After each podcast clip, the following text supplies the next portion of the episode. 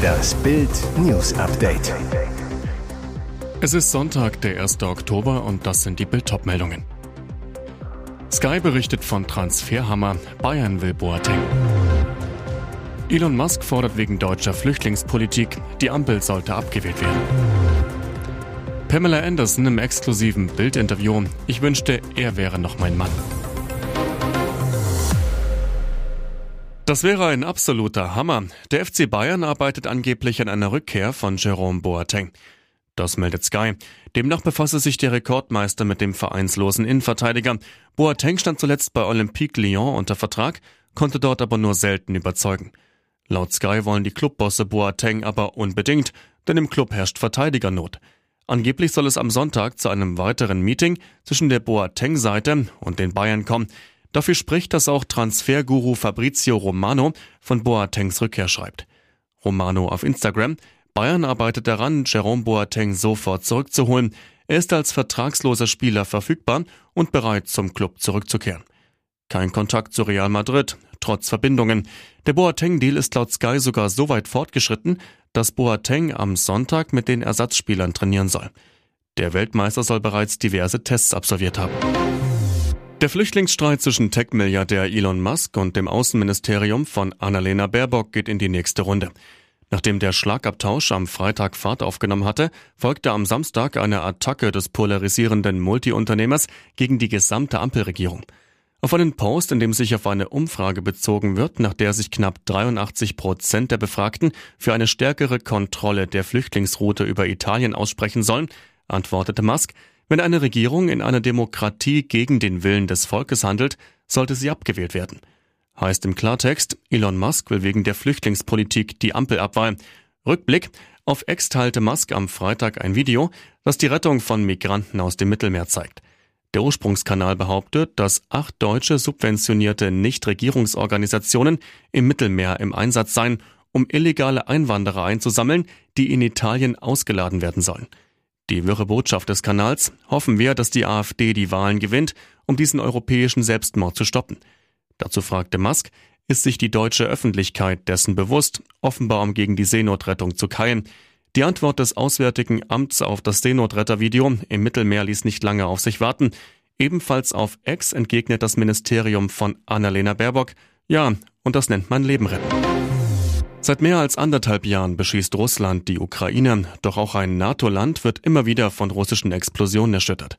In der Nacht vom 29. auf den 30. September führten russische Streitkräfte eine neue Angriffsserie auf einige Ziele in der Ukraine durch, erklärte das Verteidigungsministerium in Rumäniens Hauptstadt Bukarest am Samstag.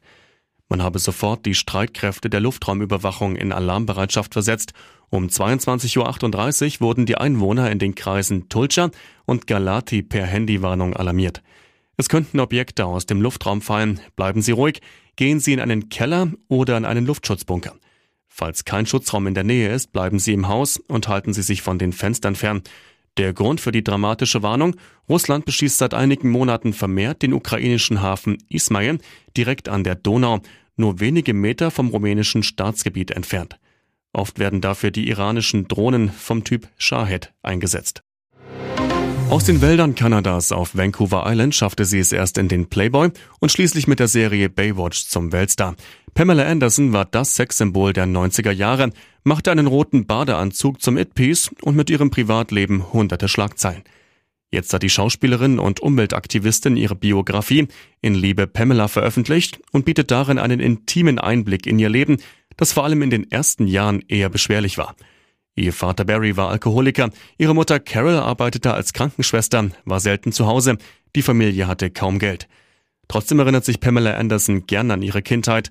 In meinem Leben ging es damals viel mehr um die Natur, weniger um künstliche Dinge wie heute, sagt sie zu Bild. Das hat mich geerdet. Heute kennt sie alle Schach- und Winkelzüge des Showbiz, musste selbst häufig schmerzhaft lernen, wie es ist, plötzlich in der Öffentlichkeit zu stehen. Wie bei ihren Beziehungen. 1995 heiratet sie Skandalrocker Tommy Lee, den Schlagzeuger der Rockband Motley Crue. Fortan bestimmen sie die Schlagzeilen, vor allem 1996, als ihr privates Sexvideo im Internet veröffentlicht wurde und zwei Jahre später, als er vier Monate in den Knast musste, weil sie ihn wegen Körperverletzung angezeigt hatte. Die Ehe wurde 1998 geschieden, es folgten weitere. Doch noch heute bereut Pamela Anderson ihre erste Scheidung. Ich wünschte, ich hätte nie wieder geheiratet und Tommy wäre noch mein Mann, sagt sie. Es wäre schön, wenn meine erste Ehe überlebt hätte. Und jetzt weitere wichtige Meldungen des Tages vom Bild Newsdesk. Von wegen Planungssicherheit. Ampel weiß nicht, wie viel Geld fürs Heizgesetz da ist. Der Bundesrat hat am Freitag abschließend über das lange umstrittene Heizgesetz beraten, doch weiterhin ist vieles unklar. Was jetzt herauskommt, die Regierung weiß nicht, wie hoch die Fördertöpfe für das Heizgesetz von 2025 bis 2030 sind. Das Gesetz soll ab 2024 gelten. Für das erste Jahr steht der Fördertopf fest. Eine Sprecherin des Wirtschaftsministeriums sagte zu Bild, die Förderung für effiziente Gebäude inklusive der sozialen Abfederung des neuen Gebäudeenergiegesetzes beträgt rund 18,8 Milliarden Euro. Soweit, so gut. Aber wie es danach weitergeht, ist völlig offen. Die endgültigen Beratungen im Bundestag zum weiteren Wirtschaftsplan des KTF stehen noch bevor, hieß es vom Wirtschaftsministerium. Heißt, das Gesetz wird heute im Bundesrat final beraten, doch in welchem Umfang Mittel nach dem ersten Jahr bereitstehen, weiß niemand. Brisant, wegen des Vorrangs der Wärmeplanung werden die meisten Eigentümer erst nach 2024 über eine neue Heizung nachdenken. Denn Großstädte müssen bis Juli 2026 vorlegen, wie sie Fernwärme- und Biogasnetze ausbauen wollen, kleinere Städte und Gemeinden bis Juli 2028. Heißt, erst ab 2025 werden tausende Eigentümer Förderung beantragen. Doch wie viel dann im Topf ist, weiß man nicht. Mehr Hintergründe lesen Sie auf Bild.de. Neue Studie deckt auf, so einseitig berichten ARD und ZDF über den Osten. Die Wiedervereinigung ist am Dienstag genau 33 Jahre her, doch in den öffentlich-rechtlichen Programmen gibt es offenbar immer noch deutliche Unterschiede zwischen Ost und West.